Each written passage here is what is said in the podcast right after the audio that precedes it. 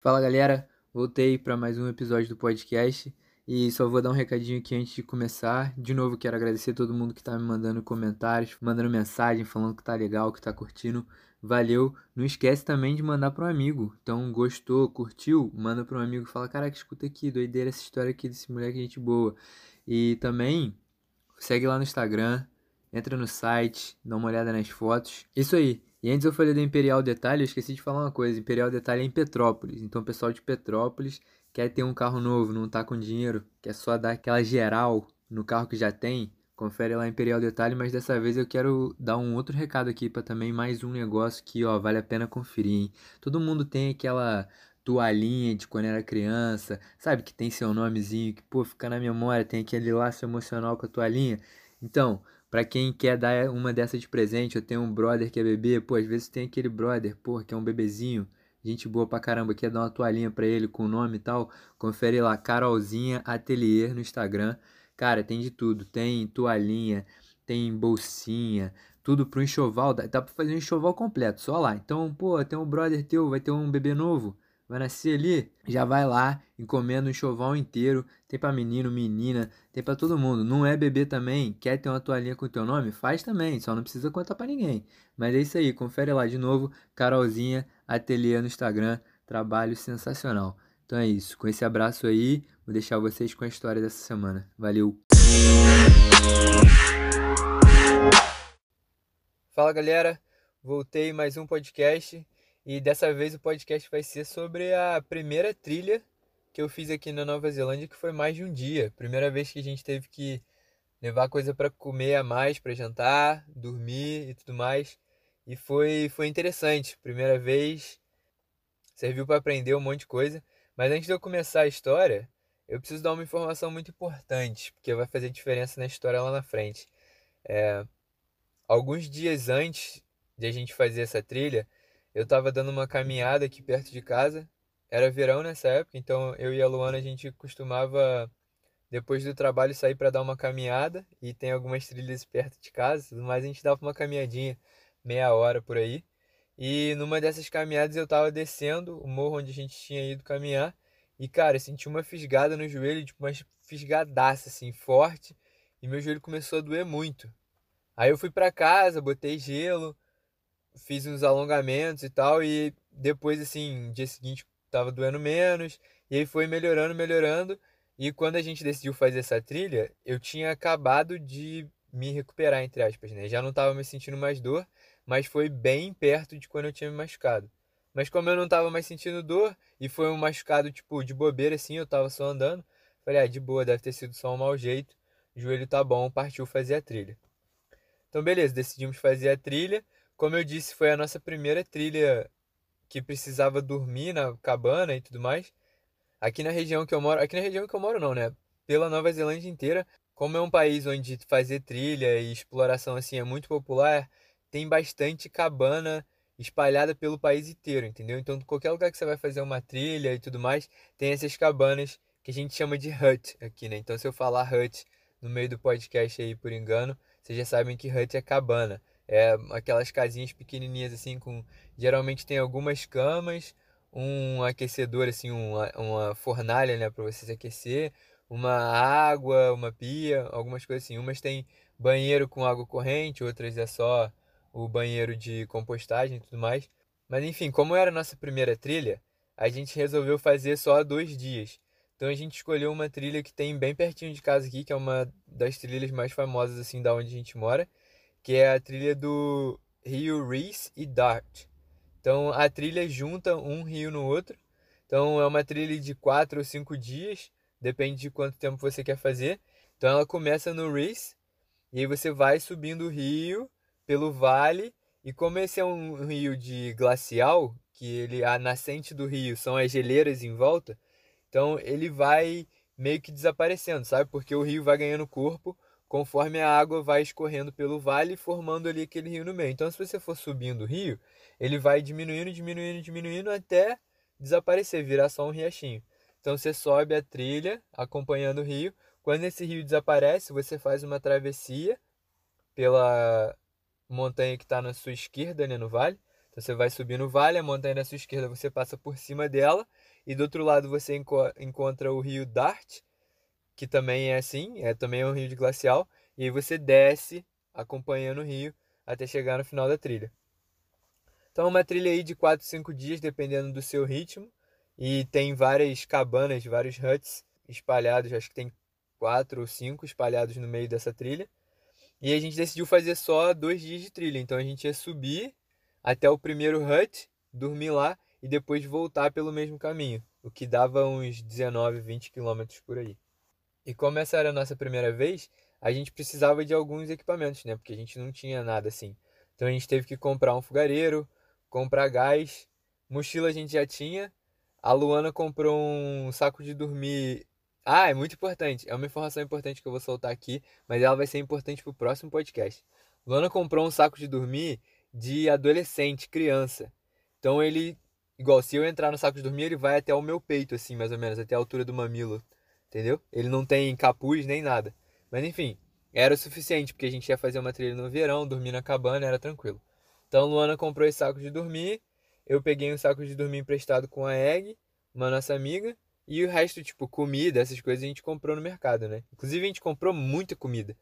A gente levou dois sacos de comida dessas desidratadas, congeladas. Tipo, cada saco de comida serve para duas pessoas jantarem, né? Então a gente levou dois sacos de comida, levamos um saco de pão de forma assim, cheio de sanduíche, levamos um monte de barrinha de cereal e aquelas bolinhas de proteína, sabe? Que é tipo cacau e amendoim, essas coisas assim, sabe? Então era bastante comida, bastante coisa. Mas era isso. A gente já tinha as mochilas, a gente colocou tudo na mochila e no dia seguinte era o dia de ir para a trilha. A gente acordou cedo, dirigiu até o estacionamento que fica. Na verdade, eu não sei se o estacionamento fica no começo da trilha ou se a trilha só começa oficialmente lá na frente. Mas é porque é uma estrada de terra e o estacionamento fica antes de um riacho. E esse riacho ele fica bem desorganizado, assim, eu diria, depois que chove. Então você só consegue atravessar esse riacho se for um carro alto, assim, tipo um Jeep 4x4 mesmo, sabe? O carro que eu uso aqui é um 4x4, mas ele é um SUV, sabe? Ele não é altão, então eu não conseguiria passar por esse riacho. A gente deixou o carro lá e começou a andar a partir dali já.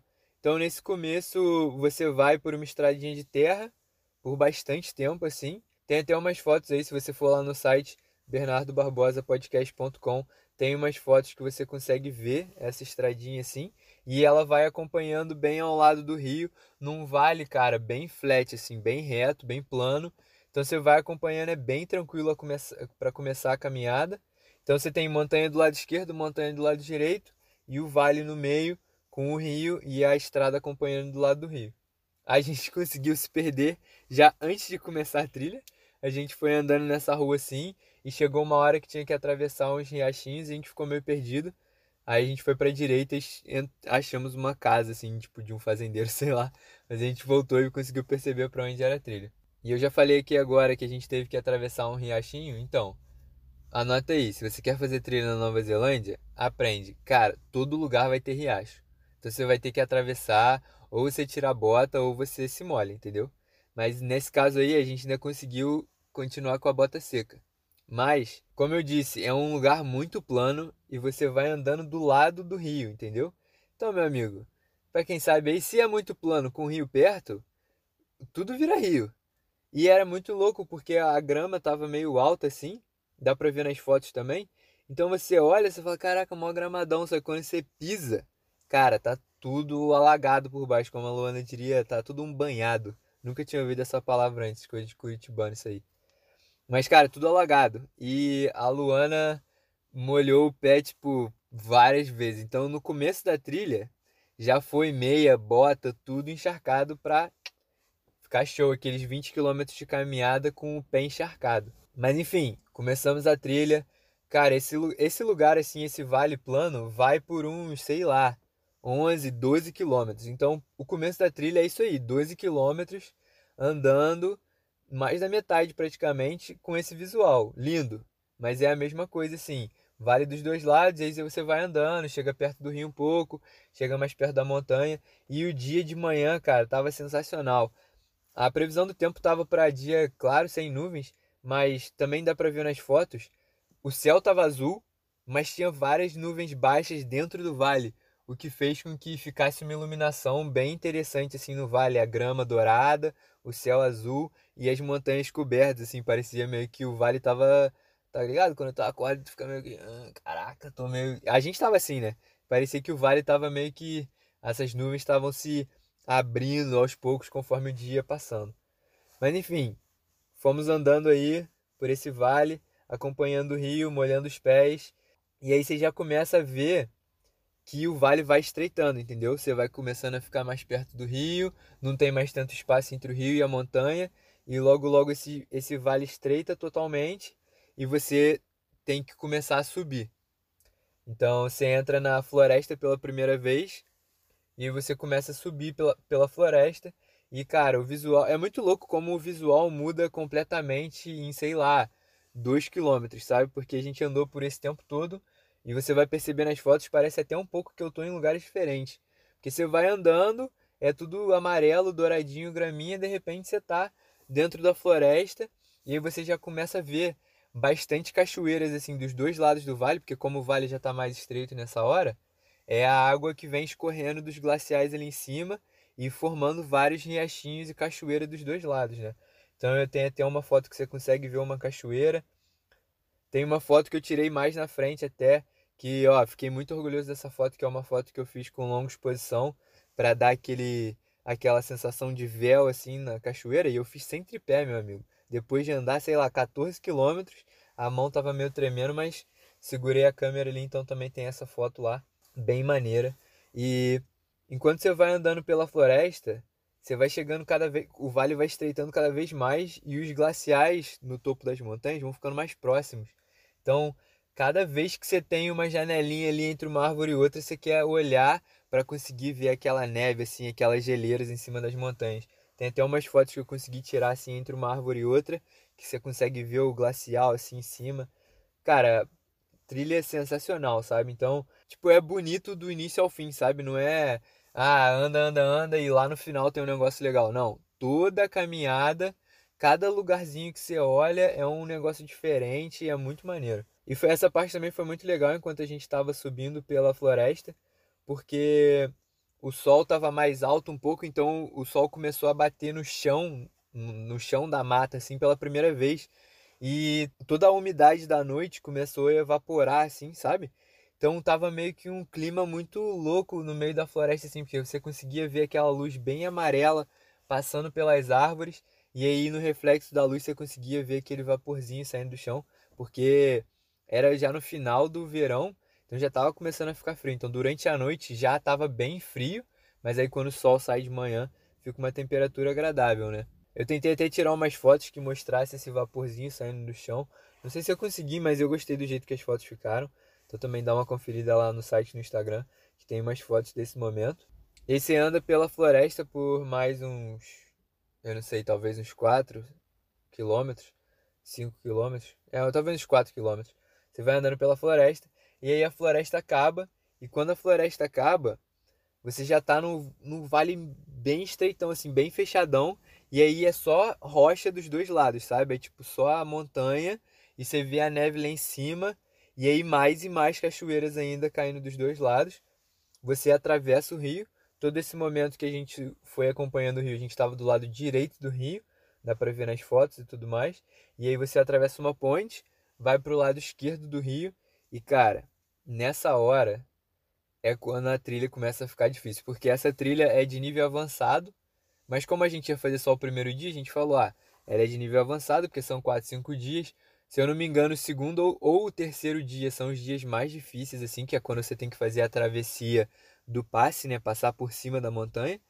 E a gente pensou, ah, beleza, esse primeiro dia vai ser mais relax. E foi, porque como eu disse, os 12 primeiros quilômetros são planos, e aí depois você vai subindo pela floresta ali numa trilha bem desenhadinha e tal. Mas depois que você atravessa o rio e vai para o outro lado, onde não tem mais mata e é só rocha, cara, nessa altura do meu campeonato, meu joelho que eu falei que estava doendo, que era uma informação importante, estava me incomodando já. Durante a floresta ele estava me incomodando. E cara, quando chegou nessa parte de rocha e tudo mais. E aí nessa parte já não tinha mais trilha. Só tinha os marcadores, que eu já expliquei antes, né? Que aqui as trilhas têm os marcadores laranjas. É, eles ficam ou nas árvores ou em formatos de bastões. Lembra que eu falei na trilha do Tongariro que a gente só conseguia ver os bastões laranjas? Então é o mesmo sistema de marcação. Então você só conseguia se identificar a trilha pelos bastões. Mas como era só rocha no chão, não tinha um caminho, sabe, desenhado. Como funciona essa parte? É uma parede de, de rocha e a água vem escorrendo dos glaciais lá de cima, rasgando a rocha, sabe? Então são vários riachinhos, cachoeiras que quando chove muito ou quando a geleira derrete demais, formam os rios maiores. Como nessa época do ano era uma época de final de verão, já não tinha mais tanta neve, estava bem tranquilo, os riachos não estavam tão cheios, mas eles ainda estavam lá para você atravessar. E cara, esse Desce, atravessa riacho, sobe, anda, desce. Cara, destruiu meu joelho. Meu joelho começou a doer muito. Começou a doer muito mesmo, só que eu já tava com a expectativa, pelas minhas contas, já tava chegando na cabana. Então eu falei, ah, tranquilo, vou andar aqui mais um pouco, mas eu já vou chegar na cabana. E foi bem interessante também, porque nessa parte, como eu disse, não tem mais mata, é só rocha dos dois lados. É uma área de muito perigosa para avalanche no inverno, né, obviamente. Como a gente fez no verão, não tinha neve, então não tinha perigo nenhum mas a gente conseguia ver várias placas demonstrando tipo aqui é perigo de avalanche e tudo mais e a gente conseguia ver os deslizamentos, sabe? Porque quando a neve desce, ela desce carregando tudo. Então você conseguia ver a rocha bem revirada, algumas árvores caídas e foi muito interessante ver isso no verão. E aí já a gente já estava chegando no final do dia e também no final da trilha. Então como o sol já estava se pondo, isso era sei lá, umas três e pouca, quatro da tarde. Mas como o vale é bem estreito e bem alto, o sol se esconde atrás da montanha muito rápido, né? Continua dia, é, o dia continua claro, mas o sol vai embora. E assim que o sol vai embora, vai embora também o calor, meu amigo. Então já começou a ficar frio. Tem até uma foto que eu tirei que dá pra ver, a gente já tava bem, meio que chegando no, na cabana quando eu tirei essa foto, mas você consegue ver o sol bem se escondendo assim atrás da montanha. Você consegue ver como a montanha é bem rochosa, assim, não tem muita mata. E você consegue ver também o riacho, que eu falei que é um dos riachos que desce lá de cima, né? E forma o rio lá embaixo. Então essa foto eu tirei logo depois de ter atravessado o riacho. Então dá pra ver que na foto tem uma um platô assim que é onde eu tô e se você olhar embaixo na foto do lado esquerdo, ele meio que é um barranquinho descendo que desce até o riacho onde eu tinha acabado de atravessar. Mas enfim, chegando nesse estágio da trilha, a Luana já estava morta, eu estava com o joelho destruído, o meu relógio já estava marcando 19 quilômetros e nada da cabana chegar, meu amigo. Eu já estava, eu não aguentava mais andar, eu estava tava sentindo muita dor e a cabana não chegava nunca. Cada riacho que a gente atravessava, a gente falava, beleza, o próximo vai ser a ponte, porque a cabana ficava do lado direito do rio. Então a gente tinha que achar uma ponte para atravessar o rio de novo. E a gente começou a Sabe quando começa a bater o, o desespero que você não aguenta mais andar? A gente, cara, será que a gente já passou e a gente não viu a ponte? E, cara, será que falta muito? Mas, ainda bem, a gente não tinha se perdido, a gente estava seguindo os bastões certinhos e a gente viu a ponte, a gente atravessou e chegamos finalmente na cabana. Cara, foi um alívio. A primeira coisa que eu fiz quando eu cheguei foi tirar a bota, porque meu pé estava morto e eu já cheguei tirando a bota, tinha uma galera já na cabana. E aí o pessoal falou: Nossa, é a melhor sensação do mundo tirar a bota. Porque todo mundo tava com o pé molhado. Entendeu? Como eu disse lá embaixo, lá no começo onde era plano, era tudo alagado e não tinha onde passar sem enfiar o pé na lama. Então todo mundo que chegava na cabana chegava com o pé molhado. A cabana é bem legal, tinha dois quartos e aí um prédio para cozinha.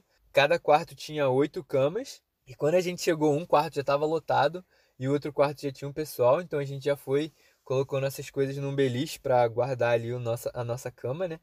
E foi para cozinha fazer comida, jantar e tudo mais. E foi muito interessante porque a gente nunca tinha feito trilha assim, nunca tinha ficado numa cabana. E geralmente quando a gente faz trilha, é só a gente, sabe? É, quando você vai para essas trilhas nesses lugares remotos aqui perto, não tem muita gente. Então é bem solitário, entre aspas, né? Sempre só eu e Luana, a gente conversa muito. E você percebe que quando você vai ficar nas cabanas, a coisa muda. Porque quando você chega na cabana, já tem um monte de gente lá, ou se não tem, mais pessoas vão chegar, né?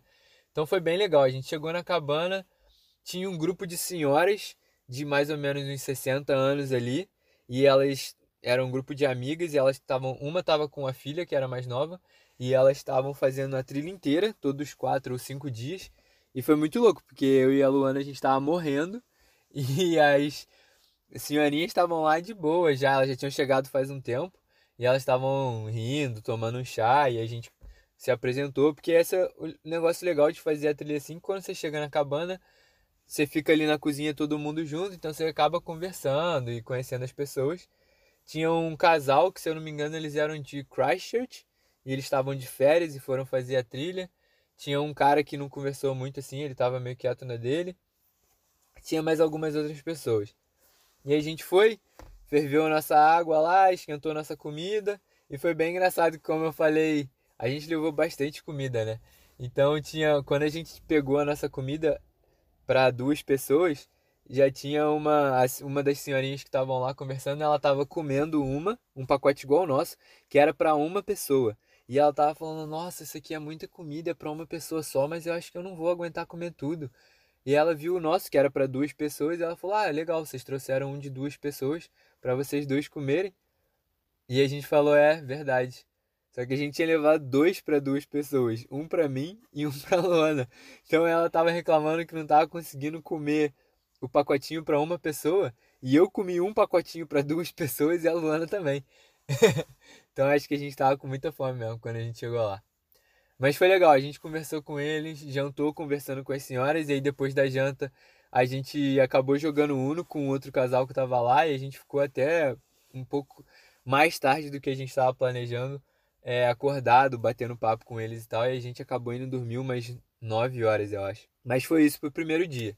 E a gente dormiu, dormimos, eu dormi bem até, meu saco de dormir tava muito quente, porque quando você dorme dentro da cabana, é, não é tão frio quanto dormir numa barraca. Então eu senti bastante calor à noite, mas aí o saco de dormir é só você abrir, tudo certo. Mas quando a gente acordou, cara, tava muito frio, muito frio. Tipo, a minha bota tava congelada e eu, tipo, e tava tudo molhado. Meia molhada, bota molhada e muito gelado, muito gelado. Aí eu falei, putz, o que eu vou fazer, cara? Eu tentei colocar água fervendo no saquinho de comida e colocar dentro da minha bota para ver se esquentava. Não deu certo. Eu botei a bota no pé e joguei água fervendo por cima, porque a bota é a prova d'água, né? Tipo, ela entrou água por cima mesmo, pelo buraco do pé. Mas ela é a prova d'água embaixo, né? Então eu joguei uma água quente, esquentou na hora, mas em 5 minutos tinha ido embora. E meu joelho ainda tava doendo demais, cara, demais. Então a gente comeu um negócio, eu tomei um smoothie que eu levei. Eu tirei uma foto de manhã que era do visual assim a montanha que ficava de frente para a cabana onde a gente dormiu. Então se você for olhar lá e tem uma foto que é o céu azul assim com uma nuvem no meio e umas montanhas bem rochosas assim com o sol batendo. Cara, foi muito legal ver o, pôr do, o nascer do sol porque como a gente estava no vale, montanhas altas, como eu já disse, não dava para ver o sol nascer, mas o que eu vi nascer foi o reflexo do sol nas montanhas, sabe? Então eu, a gente acordou de manhã, a montanha não estava batendo sol, e aí o sol começou a bater lá em cima, no pico da montanha, e aí começou a descer, iluminando a montanha inteira. E aí quando a gente foi sair, que foi quando eu tirei a foto, a montanha inteira já estava iluminada. E aí foi isso, cara. A, a volta foi pelo mesmo caminho. E sabe o que é muito louco? Para ter uma noção de quanta dor eu tava sentindo na volta. Eu não tirei uma foto, cara. Eu fui olhar as fotos desse dia e só tem foto do primeiro dia. As únicas fotos que tem no segundo dia são umas fotos que eu tirei da Luana quando a gente parou para descansar e a cara da Luana na foto. Eu nem vou postar essa foto, mas dá para ver na cara dela a, a o cansaço. tipo, ela também tava muito cansada, então dá pra ver na carinha dela, tadinha, que ela tá morrendo. E a foto foi, tipo, no meio da trilha. Então eu tomei o remédio, a gente tinha levado o remédio, eu tomei um remédio pra dor e voltei me arrastando, cara. Eu tentei descer sem dobrar o joelho, doía. Tentei descer dobrando o joelho, doía. As partes que eram mais íngreme eu tentei descer de frente, de lado, de costas. Não dava, cara. Então eu a volta, eu não lembro de muita coisa, tipo, pra mim eu tava concentrado só no meu joelho e em andar. Eu falava, mano, não. Aí a Luana falava, você quer parar? Quer descansar? Eu não, eu não quero parar, porque se eu parar, vai demorar mais tempo para eu chegar em casa. E eu, eu quero sair daqui o mais rápido possível. Então, a volta foi pelo mesmo caminho, então roxi, a parte rochosa no começo, depois descemos pela floresta e pegamos a parte flat e, cara, a, o tempo inteiro eu tava me arrastando, eu tava sentindo muita dor. E ainda bem quando chegou no finalzinho, na parte que eu falei que tem a parte da estrada, né? Que tem uma ruazinha que a gente. Que eu falei que a gente para o carro e aí vai andando pela rua por um tempo. E quando a gente estava nessa parte da ruazinha, passou um cara com um carro 4x4, assim, acho que ele estava pescando no rio mais na frente. E aí ele viu que a gente estava se arrastando. E ele parou e falou: Ah, vocês estão indo pro estacionamento, querem carona? E a gente falou, eu falei, cara, graças a Deus, obrigado! Eu, mano, eu tava muito mal, muito mal. E a gente pegou, era uma vanzinha 4x4, pegamos uma carona com o cara, ele deixou a gente no estacionamento. E eu voltei para casa para tentar consertar o joelho. E aí, foi isso. É...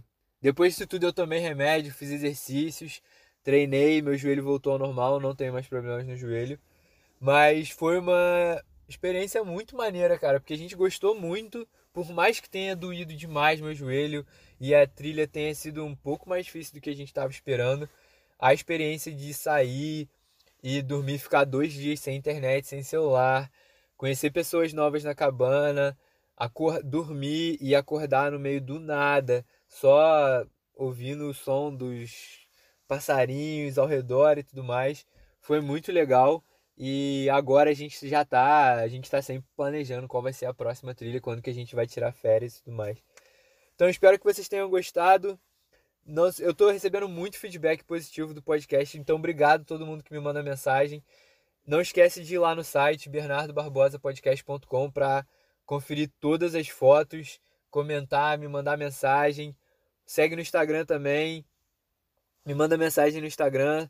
Se tiver alguma pergunta, me manda, talvez responda aqui no próximo podcast. E é isso. Um abraço e valeu!